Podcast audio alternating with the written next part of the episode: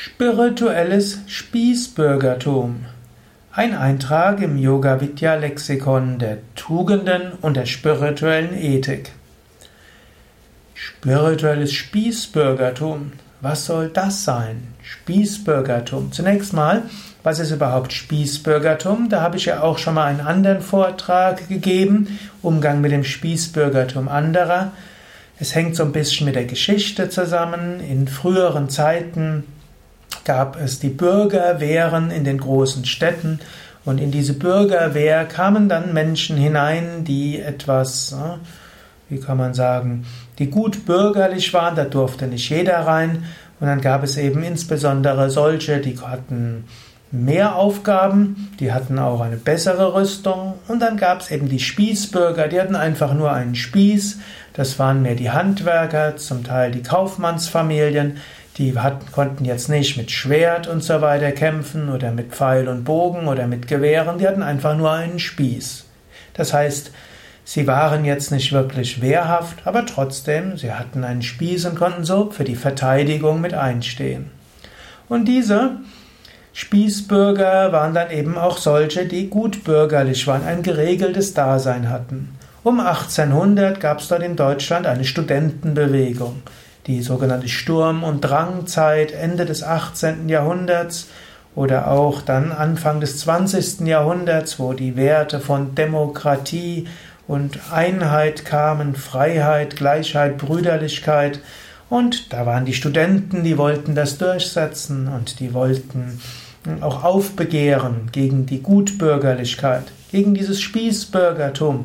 Wo es, den, wo es einem guten Bürger ging es weniger darum, die Gesellschaft voranzubringen, sich um Gerechtigkeit zu bemühen, um Gleichheit, Brüderlichkeit, sondern Hauptsache, man hat ein geregeltes Dasein, man hat seine vier Wänden, letztlich die Biedermeierzeit ist Ausdruck des, der Spießbürgerlichkeit. Irgendwo ja, hat man es schön und My home is my castle, würde man heute sagen. Mein Zuhause ist meine Burg.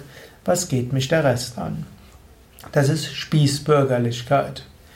Spießbürger, was ist jetzt spirituelle Spießbürgerlichkeit? Spirituelle Spießbürgerlichkeit würde man sagen, man macht aus seiner Spiritualität eine Art Lebensstil und man setzt sich nicht wirklich stark dafür ein, dass die Welt ein besserer Ort wird und arbeitet auch nicht mehr wirklich daran, sich spirituell zu entwickeln. Spirituelles Spießbürgertum würde heißen, man hat sein ein Maß von spiritueller Praxis gefunden, die irgendwo einem gut tut. Man meditiert zu geregelten Zeiten, man macht seine Yoga-Übungen zu geregelten Zeiten, man geht zur Yogastunde zu geregelten Zeiten. Vielleicht geht man zum Yoga Vidya Ashram für Yoga-Ferien, einem Yoga-Seminar als Individualgast. Das irgendwo tut's einem gut.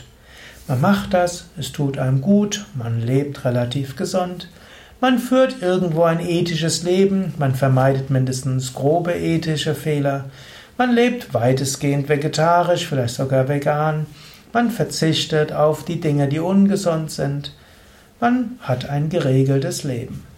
Klingt doch gut, oder? Ja, es ist ein harmonisches Leben, aber man muss aufpassen.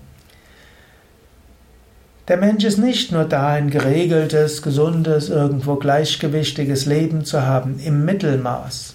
Spießbürgertum, spirituelles Spießbürgertum heißt immer Leben im Mittelmaß. Sondern es geht darum, sich zu transformieren. Es geht darum, sein wahres Selbst zu erfahren.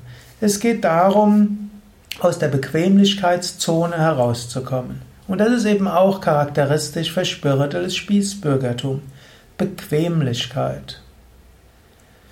Wenn du merkst, ah, ich bin etwas im spirituellen Spießbürgertum befallen, dann überlege, was kannst du tun. Eines, was du tun kannst, intensiviere deine spirituelle Praktiken. Vielleicht mach mal einen Intensivkurs mit, wo du weißt, es wird dir nicht leicht fallen. Zweite Möglichkeit, überlege, an was kannst du bei dir arbeiten. Willst du vielleicht mehr Mut entwickeln? Willst du vielleicht mehr Einfühlungsvermögen entwickeln? Willst du mehr Gelassenheit entwickeln? Willst du mehr Ruhe des Geistes entwickeln, also ein, eine Tugend entwickeln, kommst du aus der Bequemlichkeitszone heraus. Oder fasse dir einen Vorsatz, der nicht so einfach ist. Oder engagiere dich für etwas, und zwar mehr als nur bequem und angenehm ist. Mach mal etwas mehr, geh aus der Bequemlichkeitszone heraus. Mache etwas, was dir nicht so leicht fällt. Natürlich kann man auch sagen, das Leben selbst hole ich aus der Bequemlichkeitszone heraus.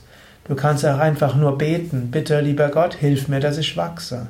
Bitte liebes kosmisches Bewusstsein, führe mich in Situationen, in denen ich richtig wachsen kann. Gottes Segen und Gnade wird dich aus der Bequemlichkeitszone herausholen, aber beschwere dich da nicht. In diesem Sinne, Karma hat die Aufgabe, dich aus dem spirituellen Spießbürgertum herauszuholen. Der Guru, der spirituelle Lehrer, hat diese Aufgabe.